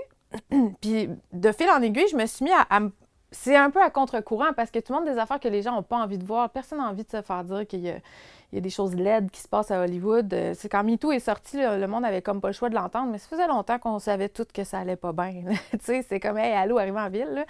Fait tu sais, c'est comme les gens, ça prend du temps avant que les gens aient envie de se faire dire qu'il y a quelque chose de laid. Ben non, c'est impossible. Voyons, Morgan Freeman, il est extraordinaire, tout le monde l'aime. Tu sais, on veut pas se faire dire que ces gens-là, ont des défauts. Puis je me suis mis à, à- à explorer, à être à contre-courant, vraiment. là. Donc, je suis à contre-courant, puis j'assume, puis ça a marché parce que j'essaie plus de plaire, tu vois. Je suis pas dans essayer d'être rentrée dans le moule de Ah, OK, il faut que je sois un petit peu drôle, un petit peu humoriste. Non, je suis juste, je fais mes affaires je suis sur YouTube, j'ai pas de compte à rendre à personne. Puis ça a marché parce que, justement, je suis plus vraie que dans le personnage. Puis, euh, on a vécu donc une pandémie. J'étais beaucoup à contre-courant parce que j'ai donné la parole à des experts, j'ai donné la parole à des gens qui ne pensaient pas comme le narratif officiel. Puis ce que j'ai souvent entendu, parce que je suis dans la communauté artistique, c'est les gens étaient déçus que les artistes se positionnent pas plus. Étaient, se sentaient un peu abandonnés par ces fameux artistes qui, à travers l'histoire, ont, été progressistes, ont fait avancer euh, la société, se sont, se sont permis d'être euh, euh, un peu justement comme critiqués, critiques des mesures qui sont prises par des gouvernements ou par peu importe des courants sociaux. Je veux pas forcément savoir ce que tu penses de la pandémie, mais je veux savoir, est-ce que ça t'a traversé l'esprit à un moment donné de prendre parole ou de, de tu t'es pas prononcé du tout sur rien, puis c'est pas un reproche. Je veux savoir comment toi tu as vécu ça en tant que personnalité publique? Ouais. Euh, mais j'ai entendu ces gens-là aussi euh, dire pourquoi les artistes prennent pas euh, parole. Mm-hmm. déjà, je pense pas qu'on soit plus légitime à prendre parole que n'importe qui d'autre. Ouais. Tu sais, Jean-Luc Ledoux ou, T'es un humain. ou Louis-José Aude, c'est deux humains à part entière. Il n'y en a pas un qui est forcément au-dessus de l'autre. Il y en a un qui a plus de, d'exposure. Mais euh, est-ce qu'il a plus le droit ou c'est plus son devoir à lui de prendre parole euh, euh, Non. Je pense que c'est chacun qui est libre de se dire est-ce que j'ai envie de le faire. moi, personnellement, puis je vais te répondre, je ne pense pas que ce soit mon rôle de faire ça. Je pense que mon rôle à moi, c'est de divertir. Mhm. Moi, je me suis exprimé beaucoup par rapport à comme tu sais, la vulnérabilité, la thérapie, Mhm. qui sont des choses qui pour moi ont été dures à faire. Exprimer des choses, parler de la mort de mon père, parler de ma dépression, parler de, tu vois, c'est ça, c'était mon challenge à moi. Mhm. Et je pense que ça a fait changer ces choses-là.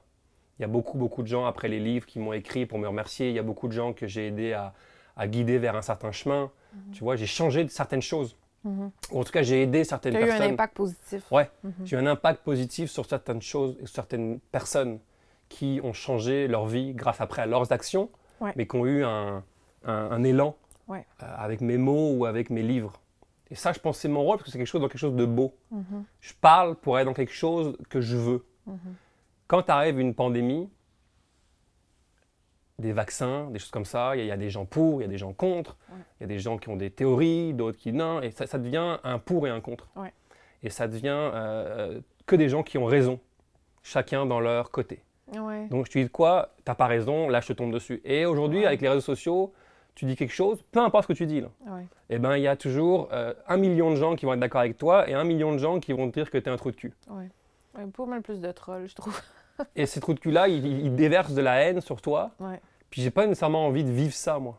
Si tu me dis demain, tu vivras jamais rien de ça, ah bah on va tout dire ce qui nous passe par la tête, mais c'est pas ça qui se passe aujourd'hui. Aujourd'hui, peu Mhm. importe ce que tu vas dire, il y a des gens qui vont, ah, Ouais. Tu vois, ils sont en colère. Ouais, ouais, vraiment. Et t'es pas le- la base de leur colère. Ils ont de la colère. Ouais, Et en disant quelque chose, ah calique, il est là, je vais en profiter pour lui déverser ma colère à moi. C'est des clous qui dépassent, puis ils vont te taper dessus. Là. Et comme on disait tout à l'heure, ils ont vécu des choses dans leur vie Ouais. qui ont créé de la colère, peut-être de l'injustice. Ouais. N'importe quoi à Ouais. 5 ans, l'injustice. Et là, moi, en tant qu'artiste, je viens dire Ah, vous savez quoi, je suis contre telle chose. Ah ouais, ça c'est injuste ouais, Et la colère qu'ils avaient quand ils avaient 5 ans, ils me la déversent sur moi. Ouais, vraiment. Mais je suis pas responsable de cette colère-là. Non. Mais je suis un bon punching ball. Ouais, vraiment. Et je vais pas être un punching ball. Tu vois? Ça, c'est la raison numéro une. La raison numéro deux, c'est que j'aime pas aller contre les choses. Parce que je que Tu veux vas- descendre la piste de ski? Bah, ce que je veux dire, c'est que je vais pas participer à une, ma- à une manifestation euh, contre la guerre. Mhm. Je vais participer à une, ma- à une manifestation pour la paix. Ouais. Tu vois? La marche pour la terre, mettons. C'est pour quelque chose. Ouais. Je ne vais pas aller contre quelque chose. Ouais. Parce que quand je vais contre quelque chose, je donne du pouvoir à cette chose-là. Ouais. Si, mettons, je suis C'est pas, pas, d'accord. fluide dans l'énergie Bah aussi. ouais. Si je suis pas d'accord avec une, une décision du gouvernement et que je suis contre cette décision-là, ben, je donne du pouvoir. Parce que je fais juste en parler et avoir mon énergie. Je- tout ce que j'ai, c'est de la frustration, de la colère, c'est ça que je mets là-dedans. Moi, je vais aller pour quelque chose. Et donc, quand tu te prononces aujourd'hui, eh ben, il y a des gens pour qui tu es contre eux. Ouais. Ouais, tu es contre telle décision, tu es contre telle opinion. Et dans ce cas-là, ça te déverse. Et puis le nombre d'artistes qui disent qu'ils arrêtent leurs réseaux sociaux pendant un mois ou Ah, deux. Je l'ai fait régulièrement. Ouais. Bon, parce qu'il y a trop de haine. Trop... Ouais. Puis j'ai pas envie d'être chez moi avec mes filles Non. et de recevoir des messages de haine. Non. Ça, ça m'intéresse pas. Je te comprends. m'intéresse pas. Et est-ce que après, ça c'est une autre question. Certains vont dire oui, certains vont dire non. Est-ce que quand un artiste s'exprime, ça va changer quelque chose? Mhm. à... Est-ce qu'il a un pouvoir sur Legault ou, ou, Ouais. ou- ou Trudeau qui prennent les décisions du gouvernement? Alors, il y en a qui vont dire oui, parce que s'il y en a plein qui se lèvent, au bout d'un moment, ça va faire quelque chose. D'autres Ouais. qui vont dire ouais, il y en a qui l'ont fait, mais ça n'a rien changé. Une fois de plus, ça va être tranché. Ouais, ouais. Il y en a qui... Puis les deux auront raison, parce que c'est vrai que des fois, ça a changé, puis des fois, ça n'a rien fait. Je pense qu'une fois de plus, on est dans un espèce de débat Ouais. qui, qui Il n'y a peut pas de réponse ultime, là, finale. Non, qui pourrait être débattu, tu vois. Des fois, ça s'est levé et puis ça a marché, des fois, ça s'est levé et puis ça a... Mais le point, c'est que en se levant aujourd'hui, eh ben, tu te prends un, un déversoir de, de Mhm. marde. Mhm. Et moi, dans ma vie, j'ai pas besoin de ça. J'ai pas Mhm. envie de ça, tu Ouais, vois. je. Donc, je préfère euh, rester silencieux par rapport à des choses Ouais. parce que, parce que ultimement, j'ai envie d'être heureux. Ouais. Et donc, ce que je fais, moi, comme rôle, ben, je vais monter sur scène faire rire les gens. Je vais aller euh, écrire des bouquins. Je vais faire des podcasts comme toi avec toi pour partager des choses, des outils, des choses, que les choses sont possibles d'aller mieux. Ça, pour moi, c'est mon rôle. C'est plus constructif. Bah, pour moi, Ouais. D'autres vont dire, mais non, Jérémy, c'est construit d'aller Ouais, contre le ça. gouvernement. Et ils ont raison. Moi, chacun, chacun a son tempérament, chacun a sa perception aussi. C'est ça. Moi, je vais aller pour ce qui me rend de la joie, pour ce qui me fait du bien, pour euh, ce qui peut faire du bien aux gens. Ça, Ouais. ça m'intéresse. Mhm. Aller dans un truc où hein, ça est tendancieux, hein, si, hein, c'est utile? Non, Mhm. c'est pas. Pour moi, c'est pas utile. Ouais. Parce que je vais créer, et chez moi, et chez les autres, de l'injustice, de la colère, de la ça. Puis ça m'intéresse moins. Oui, je comprends. Il y a aussi une question de tempérament. Tu sais, moi, j'ai toujours été très sensible à l'injustice depuis que je suis petite. C'est mon grand levier dans la vie. Donc, c'est sûr que de voir qu'il y avait des injustices au départ, mettons, dans mon domaine, puis après de commencer à voir que, bon, il y a ce qui se passe, puis il y a des gens qui sont très ostracisés, c'était, c'était facile pour moi de prendre position parce que ça, ça va avec ma personnalité, ça va avec qui je suis. J'ai des amis très proches qui me disent, tu sais, là, moi, j'ai, j'ai pas ce tempérament-là, tu sais, moi, je suis pas comme ça. Je- je respecte ça, tu sais. En fait, c'est là où je pense que c'est important de respecter chacun. Tout le monde ne peut pas réagir de la même façon à un événement, tu sais. Puis là, tu des fois, les gens étaient tellement comme dans l'énergie de la colère que ils devenaient en colère après les autres de ne pas être en colère comme eux, tu sais. Puis ça sert à rien, c'est pas constructif. Je suis d'accord avec toi, tu sais. Je suis beaucoup dans... Je, je crois qu'on est tous des champs énergétiques, puis plus tu mets une énergie positive, plus tu vas récolter de l'énergie positive. Jusqu'à une certaine mesure, j'ai envie de croire que c'est comme ça qu'on crée notre vie. Donc, c'est plus de plus en plus aligné avec mes valeurs à moi de me dire il y a une façon de faire les choses, il y a une façon de prendre position. Je pense qu'il y a une façon de le faire. Mais il y a aussi euh, une façon de créer sa vie puis pas de rester juste dans le combat, parce que ça reste un combat, c'est une confrontation. Puis ça va faire des dommages collatéraux. Et on veut pas forcément ça. Exact. Puis tu travailles bien, dans le sens que tu, tu choisis, t'es pas, t'es pas assis à rien faire, là. Je- tu fais des choses, c'est super constructif euh, ce que tu fais. J'ai vu que tu suivais sur Instagram euh, Joe Dispenza, Ouais. tu suis écartelé. Donc, tu es aussi dans un côté assez spirituel dans ta, dans ta démarche. euh, Il y a quelque chose de, de l'épigénétique, la physique quantique, c'est c'est des gens qui en parlent. Est-ce que, est-ce que tu penses qu'à un moment dans une vie, dans un quand on, en- on est dans un cheminement de travail sur soi, est-ce que ça finit par passer automatiquement par la spiritualité? Déjà, c'est quoi la spiritualité? Ben c'est ça. C'est quoi ta définition, mettons, de la spiritualité? Euh, C'est la façon dont je vais exprimer mon esprit. OK. Tu sais, mettons la religion. Pour moi, la religion, c'est des limites imposées par, euh, par l'esprit, par l'humain. C'est des limites qu'on s'est mis. Mhm. La religion, c'est l'homme qui s'est assis et qui a écrit des choses. Ou l'homme. Une ou- sorte de morale ou... euh, Bah, je sais pas si c'est moral, mais c'est, mettons, euh, un exemple tu ne mangeras pas de porc. Ouais, ouais, OK, je qui comprends. partie de la religion musulmane. Donc Ouais. c'est une, une limite de alors, si tu es musulman et que tu es pratiquant, tu manges pas de porc. Ouais. Quelqu'un a écrit ça. Est-ce que c'est euh, Mahomet? Est-ce que c'est Jésus? Est-ce que je sais pas Moi, je suis pas un adepte de religion, mais il Ouais. y a quelqu'un qui aurait dit ça et quelqu'un en dessous qui aurait écrit ça. Et voici une limite. Mhm. Donc parce que tu mangeras pas de porc, il y a une limite à, à- à Mais quelque Est-ce que c'est de la spiritualité, ça? Ça, c'est la religion. Ouais, c'est ça. Pour moi, la spiritualité, c'est euh, comment tu exprimes ton esprit. Qu'est-ce que tu fais avec Mm. Tu vois, ta façon de penser, ta façon de réagir, ta façon de te sentir, euh, les actions que tu poses. Mhm. Tu sais, il y, a il y a une belle phrase, d'ailleurs, c'est Joe Dispenza qui dit ça. Je trouve ça beau. Puis excuse mon anglais parce que j'ai pas un bon anglais. Mais il dit euh, Your personality, ta personnalité, create your personal reality. Mhm. Et je trouve ça beau. Et c'est quoi ta personnalité? C'est ta façon de penser, ta façon de te sentir et ta façon d'agir. Et en général, euh, euh, le- ta vie va résulter en général beaucoup de ça. Mhm. Ta façon de penser, de te sentir et de réagir. Parce que Ouais. ta façon de penser, de te sentir, ça va créer des habitudes, ça va créer euh, des valeurs, ça va créer, etc. Donc une vie saine ou une vie moins saine va dépendre de comment tu penses, comment tu te sens et ce que tu fais, les actions Mhm. que tu poses derrière. Mhm. Et donc, euh, si ça rentre dans la spiritualité, alors j'ai l'impression que oui. Ouais, J'ai l'impression qu'une vie plus riche passe par euh, une certaine sorte de spiritualité. ouais. Mais j'ai des amis à moi qui sont très religieux. Mhm. Un ami à moi, par exemple, qui est, qui est musulman, qui est très croyant, très pratiquant. Et lui, il a une vie quand même saine qui passe par la religion. Mhm. Parce que euh, il ne boit pas d'alcool, il fait le ramadan, donc il y a une Mhm. forme de jeûne pendant, euh, tu vois, Ouais. pendant un mois. Euh, il est très respectueux des autres. Et ça, c'est, il tient ça de la religion. Ouais. Donc quelque part, sa vie à lui qui est quand même be- belle et saine, et c'est vraiment quelque chose, un être humain euh, que, que j'aime beaucoup, et ben ça passe par la religion. Ouais. Et quelque part, donc des fois, les deux se... Ouais, Les ils deux peuvent se rejoindre. Oui, c'est sûr. Mais j'ai l'impression que ça passe par une certaine... euh, que ce soit la religion, la spiritualité, ça va passer par une certaine euh, euh, façon de penser. Ouais. Une certaine inspiration de gens, une certaine, tu vois, façon de vouloir mener sa vie selon des choses qu'on aura entendues, tu vois. Ça- on a tous lu, entendu, étudié des choses qui se fait que nos comportements sont automatiquement euh, influencés par ça. Ouais. Et donc moi, la raison pour laquelle j'écoute justement un gars comme Joe Dispenza, c'est parce que euh, ses paroles, me- je trouve super inspirantes. Les outils qu'il offre sont super inspirants Ouais. et euh, me font du bien. Pour ceux qui ne connaissent pas Joe Dispenza, c'est quelqu'un qui a eu un accident. euh, c'est ça, sa colonne était euh, Ouais. détruite. Il, il s'est fait dire qu'il serait quadraplégique, qu'il ne marcherait plus jamais. Puis il s'est reconstruit finalement euh, juste avec sa pensée. Ouais, juste avec sa pensée, ses émotions et, et ouais. Et, euh, Puis maintenant, il enseigne comment, comment on peut reprendre le contrôle de, de son esprit. Puis Ouais. comment c'est fort, en fait. On est des créateurs puissants.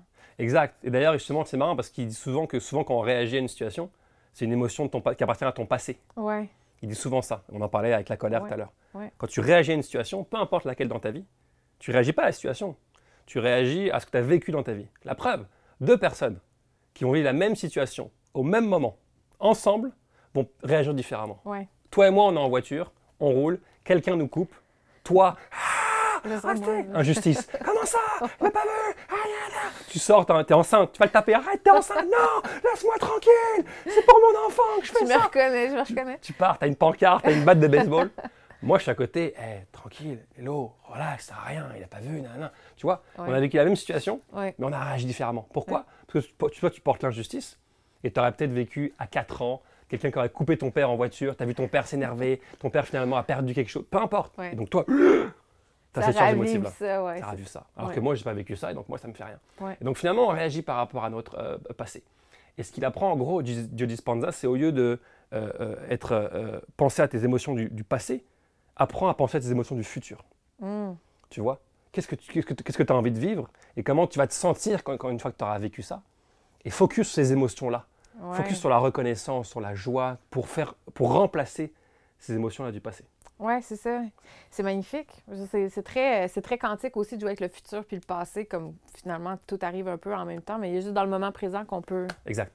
être un acteur de changement. Exact. Et donc, il nous apprend à, à vouloir euh, euh, ressentir le plus souvent possible des émotions euh, comme la reconnaissance, qui est sûrement l'émotion la plus forte, Mm. euh, dans le présent. Mhm. Et que plus tu le fais, finalement, et plus tu vas attirer ce que tu vibres Mhm. C'est en ça. tant qu'être humain. C'est ça. Tu as remarqué quand tu es en colère, tu vas attirer souvent des gens qui sont en colère. Ouais. Quand tu es frustré, souvent, tu as vu des choses en corrélation avec ça. Pour que- l'injustice, je veux dire, j'ai tellement eu d'injustice dans ma vie. Voilà. À un moment donné, je me suis dit qu'il y a quelque chose à travailler. là. Exact. Parce que tu attires ce que tu as en toi. C'est ça. Qu'on le veuille ou non, Ouais. on est des champs énergétiques, Ouais. et ce qu'on envoie, on le récupère. Un peu comme ça. un boomerang. C'est difficile de reprendre cette responsabilité-là, par contre. Tu sais, je me rappelle m'être braquée contre cette idée-là au départ. Mais attends un peu, là. C'est pas vrai que je suis responsable de tout ce qui m'arrive, tu sais. Puis encore là, des fois, c'est un concept que je trouve un peu abstrait, mais j'y crois, là. je sais pas si c'est une croyance, ça a été quand même assez étudié. Mais c'est comme. Ça demande de. dé- Il faut défaire un peu son ego, de, de faire, OK, il m'arrive quelque chose de vraiment merdique, puis j'ai quelque chose à apprendre de ça, puis je me suis attiré cet apprentissage-là, tu sais. Euh, ouais, effectivement, mais c'est comme quand je te dis, euh, ce qui t'énerve chez l'autre, tu l'as chez toi. Non, Mhm. non, je l'ai pas chez ça. moi, je suis pas comme ça, ok. Ah ouais. Et après, libre à toi de croire, tu sais, moi, c'est c'est ma vision des choses. hein. Ouais, Je suis pas en train de dire j'ai raison, je suis au-dessus des autres. Voici ma façon de voir les choses, et, c'est et ça. moi, c'est comme ça que je le vis dans ma vie. Ouais. Tout ce que j'attire à moi, en bien ou en pas bien, c'est parce que je l'ai envoyé d'une certaine façon, tu vois. Oui, c'est ça. Comme Puis un boomerang, ouais. comme tu dis. C'est un boomerang. Un boomerang. Puis Ouais. tu la vois, la relation, assez rapidement dans ta vie. Quand tu es dans un bon mood, tu as un endroit, il y a une place de parking qui se libère devant toi, oui. les gens sont La cool, tu as, un bon coup de- t'as un bon coup de téléphone. Ouais. Mais quand tu es dans une ambiance de, une- un peu de marde, tu vas Ouais. recevoir un, un mauvais email, Ouais. quelqu'un te chicane, Yassi, te manque ça. Tu vois, tu vois un, un peu la corrélation entre les bonnes et les mauvaises journées. C'est ça. Et ça demande d'être vigilant aussi puis de l'observer. Ça demande d'être vigilant. Ça, tu peux le noter. Hein. Mhm. tu, tu gardes un petit carnet, tu fais laisser pendant une semaine, tu vas voir quand tu es dans une- un mood de marde. C'est intéressant. Ta journée est déjà fait? Euh, ouais, je l'ai fait, ouais. C'est un bon outil, je trouve. Ouais. Mais tu le vois quand tu es dans une bonne. Tu sais, moi, par exemple, moi, j'ai un truc où je me dis, peu importe où je vais, j'ai toujours des bonnes places de parking. Ah ouais? C'est une croyance que j'ai en Ah, moi. moi aussi, je me suis déjà dit, faut que je me programme à ça. ouais. Moi, on dirait que c'est en moi. Donc Si ça maintenant, arrive à coup sûr, là? ca- quasiment, je te dirais 90% des cas. Wow. Et je ris maintenant. J'arrive là, ah, ben Et voilà. oui. Et, et après, il y en a qui vont dire, bah, c'est un hasard, c'est de la chance. Ouais, ouais, c'est beaucoup de hasard. ouais. Eh ben, je vais te dire, ok. Mais pour moi, il n'y a pas de hasard. Mhm. Pour moi, les choses arrivent euh, parce que tu les as. Puis t'as pas besoin de convaincre non plus personne. Non, parce que moi, je vis ma vie bien. Moi, je fais ce que j'ai à faire et après, vis ta vie comme tu as envie de le vivre. Moi, Exact. je m'en fous, en fait. C'est là aussi, des fois, je me dis, pff, la spiritualité, pour moi, c'est tout ça, le travail sur soi, les croyances qu'on a par rapport à comment on crée notre vie. J'ai pas besoin de convaincre qui que ce soit par rapport à ça. Moi, ça marche pour moi, puis je souhaite à chacun de se trouver ses outils, mais chacun n'a pas forcément les mêmes, tu sais. Euh, non. C'est ça. Il y, en, a de base, là. Je pense que faire un petit peu de travail sur soi, de rentrer, d'être euh, à l'écoute des émotions qu'on a refoulées quand on était jeune, je pense que c'est une, première étape assez importante, là. Après, je veux dire, il y a un monde de possibilités. Mais en tout cas, j'invite vraiment tout le monde à faire cette, euh, recherche. euh, Pour moi, ça a été la plus belle rencontre, ça a été de me, me rencontrer quand j'ai commencé à faire de la thérapie. Je, je me connaissais pas. C'était une surprise à chaque semaine. Je suis mais voyons donc, je réagis de même dans des... Mais je savais pas. Tu, tu prends conscience de tes masques sociaux, tu prends conscience de tes automatismes, de... Puis après, tu peux choisir, comme tu disais, d'être une personne différente, plus intègre, plus vraie. Puis souvent dans ma vie, puis moi, je prenais conscience en t'écoutant parler tantôt, souvent dans ma vie, j'ai trouvé ça dur parce que je me faisais pas aimer de tout le monde. Mm. J'ai une personnalité qui dérange, tu sais. Puis maintenant, plus j'ai travaillé sur moi, plus je comprends, je me dis, ben, je, je dérange parce que je suis vraie. Je vais pas dire les choses pour te plaire ou je vais pas rire une blague parce que je la trouve drôle, justement. Mais ça, c'est sûr que c'est pas, c'est pas cool pour des gens, tu sais. Donc, ça, mais je dois accepter d'être cette personne-là, puis c'est qui, que j'ai- c'est qui que je suis, tu sais. J'ai pas, j'ai pas besoin d'être aimée de tout le monde, finalement. T'as pas besoin, non. Non, c'est ça. Il y a tout un apprentissage là-dedans. J'ai envie de te poser une, une- une dernière question parce que tantôt, tu disais, bon, ça fait 10 ans que tu es dans ce processus puis que maintenant, tu te sens une belle place dans ta vie. Ouais. J'entends ça de ton discours. Est-ce, pour la suite des choses, est-ce que tu penses que tu es en... euh, comment tu vois la suite des choses maintenant? Est-ce que tu as atteint une finalité ou... Euh, tu veux dire dans tous les niveaux ou à un niveau particulier? Ben, on parle beaucoup de travail sur soi depuis tantôt. Fait, je te dirais plus dans une démarche personnelle de, de l'humain, euh, Jérémy Domé, pas forcément professionnel, mais à tous les niveaux. Là. Euh, bah, Tu vois, en ce moment, je suis dans Joe Dispenza. OK. J'écoute beaucoup de, de ses enseignements. Mhm. T'as-tu déjà fait un cours avec lui? Non, mais j'aimerais. Ouais. J'aimerais aller faire un séminaire. Ouais, c'est ça, il fait des séminaires des fois extrêmement chers. Ouais. Ouais. J'ai pris un, un truc sur Internet. Ça, j'ai j'ai fait ça. Mais j'aimerais ça aller faire une semaine. euh, Avec lui. ah, bah, pas, avec- bon, pas tête à tête, là, ça n'existe Ouais. pas. Mais je veux dire. euh, Mais c'est pas comme il est pas venu au Centre Bell une fois, ou il y a pas ce genre de truc-là qu'il fait des fois. euh, En fait, lui, il fait des, des, des, des 4-5 jours, là. Ah, Ok, ok, Des, vraiment. des long, là. retraites. Ok. Euh, et j'aimais beaucoup parce que ce qui, ce qui, ce qui- son sujet me- m'intéresse beaucoup. Et euh, bah, tu sais, je me laisse un peu aller par. euh, je, suis- je suis moins à vouloir. euh, je, suis- je suis moins à vouloir euh, découvrir la spiritualité, mais plutôt la vivre. Mhm. Vivre ce que j'ai euh, ce que j'ai appris, vivre euh, Ouais. ma vie comme ça. Je suis moins dans au quotidien, finalement. l'appliquer au quotidien. Je suis plus là-dedans en ce moment, tu vois. euh, mais c'est vrai que son enseignement me plaît beaucoup. Et l'idée de justement euh, voir ce qui se passe avec ça. Mm. Tu sais, utiliser un outil et voir. Et donc en ce moment, je suis en train de. Je me suis mis sérieusement là-dedans. Et j'ai envie de voir ce qui va sortir de. As-tu déjà des exemples de ce que tu as été capable de créer avec. euh, Bah, en fait, je me suis rendu compte que tout au long de ma vie, je l'ai utilisé. Ouais. Parce que je me suis créé une vie, euh, la vie que je voulais. Mhm. Je me suis créé la vie que je voulais. Avec, j'ai attiré ce que je voulais, même plus des choses que j'aurais jamais pensé Mhm. que j'aurais dans ma vie, comme euh, le succès que j'ai rencontré avec mes livres. Je- jamais j'aurais pensé dans la vie écrire un livre. Mhm. Donc, euh, je pense qu'on est des créateurs en général. Qu'on sache ou non, on crée notre vie. C'est juste qu'il y en a qui le font consciemment, d'autres inconsciemment.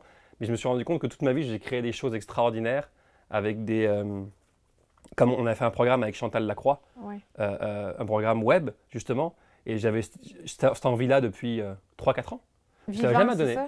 Pardon? Vivant? Ça s'appelle Vivant, un programme Ouais. s'appelle Vivant, qui est sur Internet. Mais j'avais jamais. j'avais eu envie un jour, ah, ce serait fun de faire ça. Ce serait, ouais, ce serait une bonne idée. Mais j'avais jamais trouvé l'occasion ou la façon. Puis un jour, Chantal me propose. Je dis, ben oui, pendant la pandémie. Je dis, ben oui, en plus, on n'a rien à faire, c'est le moment idéal. Ouais. Et je pense que les gens, euh, en tout cas ceux qui veulent recevoir ça, ont besoin de, de contenu comme ça. Go, bon moment. Et ça a eu un succès génial, immense. C'est quoi exactement le programme Vivant? En fait, c'était euh, euh, plein de vidéos, plein d'outils pour finalement accéder à une vie plus belle. Différents intervenants qui, qui Différents viennent. intervenants, des vidéos de Chantal toute seule, des vidéos moi tout seul, des vidéos les deux ensemble, euh, des différentes personnalités, des, il y avait des psychologues. des pense, psychologues, profs de yoga, entrepreneurs. Et donc c'est vraiment euh, huit semaines ou neuf semaines, neuf semaines Ah, de, de, de programmes que les gens après ont à vie euh, pour eux. OK. Et j'avais jamais vraiment euh, trouvé le moment. mais Je sais que j'avais envie de le faire. Donc tu vois, j'avais- Mhm. j'avais cette, envie-là. Et ça arrive naturellement. Ouais. Ça s'est fait facilement, Mhm. rapidement. Ça a rencontré un succès merveilleux. Mhm. Mais tu vois, ça, ça te prouve que C'était aligné, là. bah, c'était aligné. Ça Ouais. arrivait. euh, j'avais, j'avais planté cette petite graine-là il y a trois ans. Et on est paf, ça arrive. Ah, facilement. Euh, euh, j'avais jamais pensé d'écrire de livre. Un jour, je m'assois à mon bureau, je vais écrire un livre. Je ça t'a pogné de même. ma poignée de même. OK.